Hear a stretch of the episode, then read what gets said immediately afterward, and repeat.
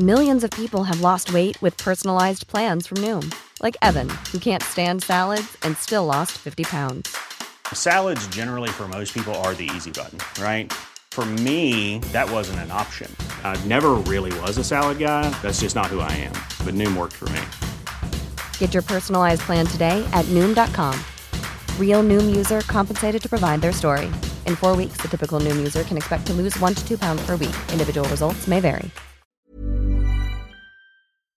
Letras Libres presenta Cine Aparte con Fernanda Solórzano. Bienvenidos a Cine Aparte y gracias por darle play a esta nueva entrega. Este 4 de agosto llega a salas el documental Temporada de Campo, que es la ópera prima de la directora Isabel Vaca.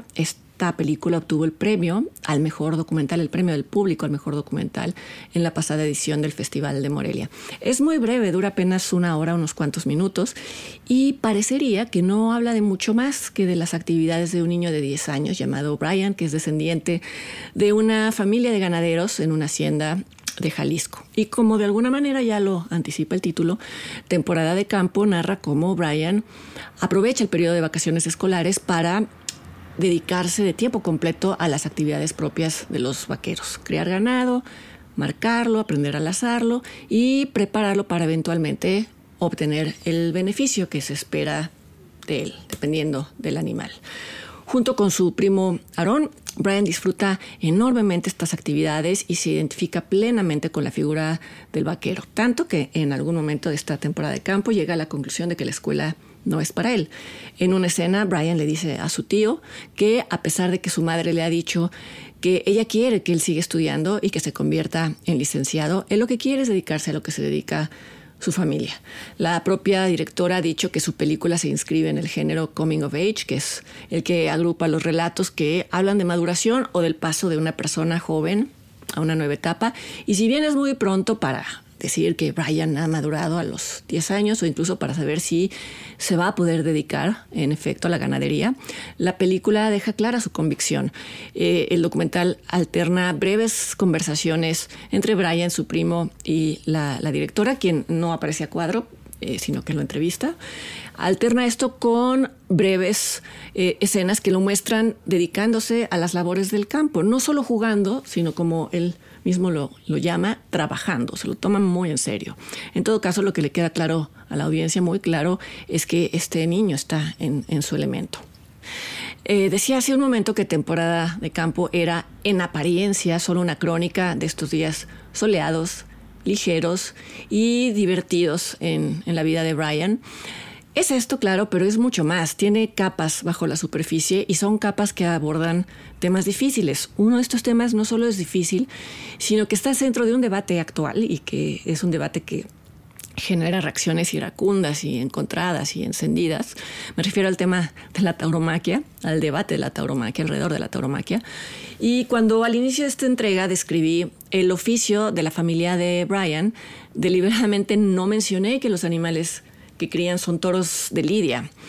Creo que más allá de la postura que tenga cada quien alrededor de esto, creo que la mayoría está enterado de que actualmente la tauromaquia está teniendo una especie de ocaso por el simple hecho de que cada año aumenta la lista de países que prohíben las corridas de toro. Vamos, hace unas semanas se prohibieron en la capital del país, en la Plaza México, cosa que sobra decir, pues no estaba en la mira de la directora cuando filmó este documental.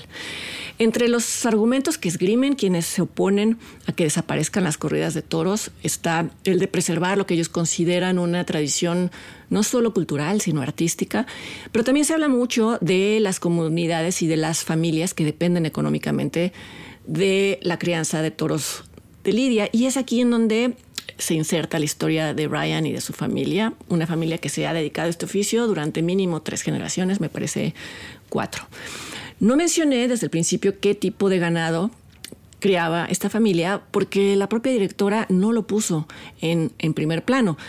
El no haberlo hecho, por otro lado, y por la razón que sea, acaba siendo uno de los elementos más potentes de, de temporada de campo. ¿Por qué? Porque el el espectador no lo espera, no espera cuál va a ser la actividad a la que se dedica la familia de Brian y cuando se da cuenta ya está inmerso en el relato vacacional de Brian y ya está enganchado con la candidez del niño. Es también interesante cómo esta estructura le permite a ella, a, la directora, mantener una postura neutra, por lo menos dentro de la película, que bueno, es lo único que importa. No es un documental de tesis, es un documental que, que expone.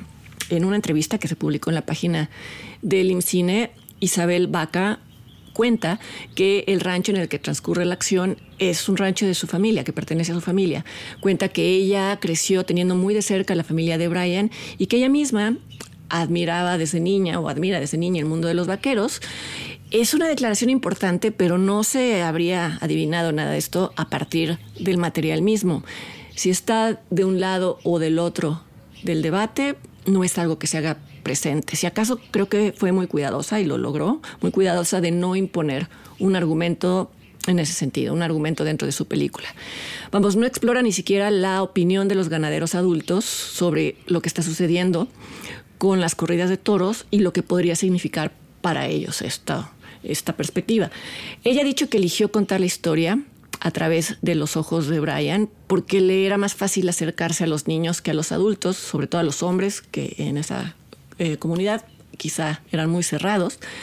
Pero creo que lo realmente relevante de esta decisión, de esta elección de, narrador, es que la mirada totalmente limpia de Brian obliga al espectador a ver todo desde otro lugar. Y esto resulta profundamente incómodo y lo digo como un logro de la película. Mi postura ante la tauromaquia no tendría que importar en mi comentario de la película, pero pongo sobre la mesa esto, mi postura simplemente como ejemplo de los retos que impone temporada de campo. Yo me opongo eh, rotundamente a la tauromaquia, pero me parecería insensato juzgar moralmente a Ryan. Desde las primeras secuencias, el documental muestra al niño teniendo un trato cariñoso hacia los animales que lo rodean, tanto eh, su perrita Raya, un becerrito, a quien él mismo eh, alimenta con un biberón, ya que la madre del becerro lo rechazó cuando lo marcaron con la racada, etc. Es decir, no es un niño insensible ante otras especies. El documental tampoco invita al espectador a compadecerlo por ser heredero de un oficio que quizá no tiene mucho futuro. Y no sucede esto porque Brian no se percibe a sí mismo como víctima de una economía precaria, ni como alguien condenado a trabajar en el campo. Como ya mencioné, él va a la escuela, incluso su madre querría que él continuara estudiando y eligiera una profesión. Lo que quiero decir es que para un niño como Brian es perfectamente compatible querer y cuidar a los animales con, como se ve en una secuencia, con preparar a un toro para lo que va a ser su primera corrida en la que posiblemente muera, no se sabe, pero posiblemente esto suceda. Unos dirían que no hay contradicción porque este es el destino de un toro de Lidia, otros no estaríamos tan convencidos de este argumento, pero eso no importa. En todo caso, lo que queda claro es que Brian está muy lejos de conceptualizar y de racionalizar todo esto.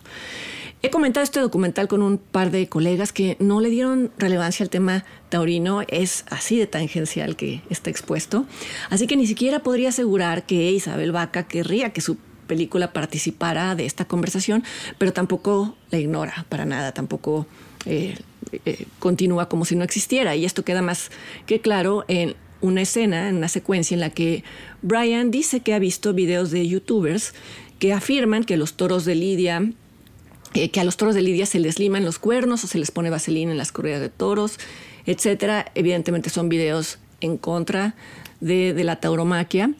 Y eh, Brian responde a la cámara un poco a la defensiva. Eh, vamos, lo que quiero decir es que posiblemente esta es una, una pregunta que le planteó la directora. Y responde que, esto no es verdad, que si les limaran los cuernos tanto como dicen estos youtubers, el toro se desangraría. Y es una respuesta que una vez más deja ver que a él no le preocupa más que realizar bien su oficio, no necesariamente comprende la médula de los reproches en los videos que ve.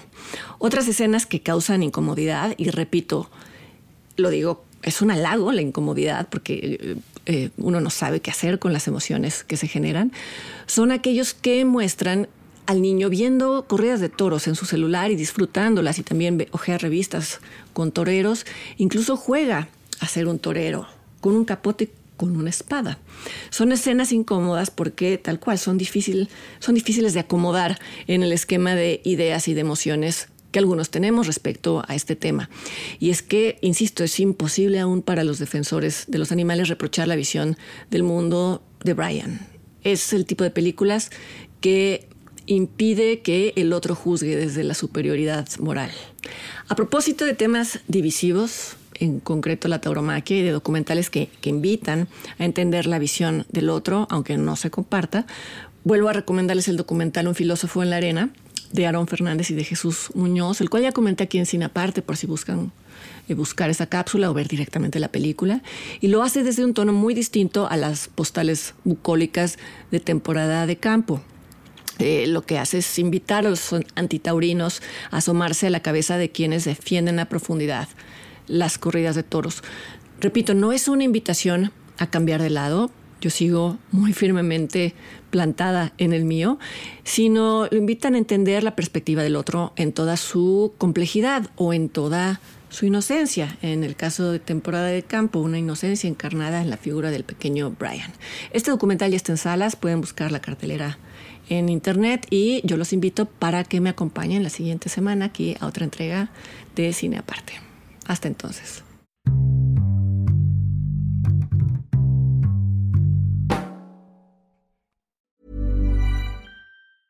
Mom deserves the best, and there's no better place to shop for Mother's Day than Whole Foods Market. They're your destination for unbeatable savings, from premium gifts to show-stopping flowers and irresistible desserts. Start by saving 33% with Prime on all body care and candles. Then get a 15-stem bunch of tulips for just $9.99 each with Prime. Round out Mom's menu with festive rosé, irresistible berry chantilly cake, and more special treats. Come celebrate Mother's Day at Whole Foods Market.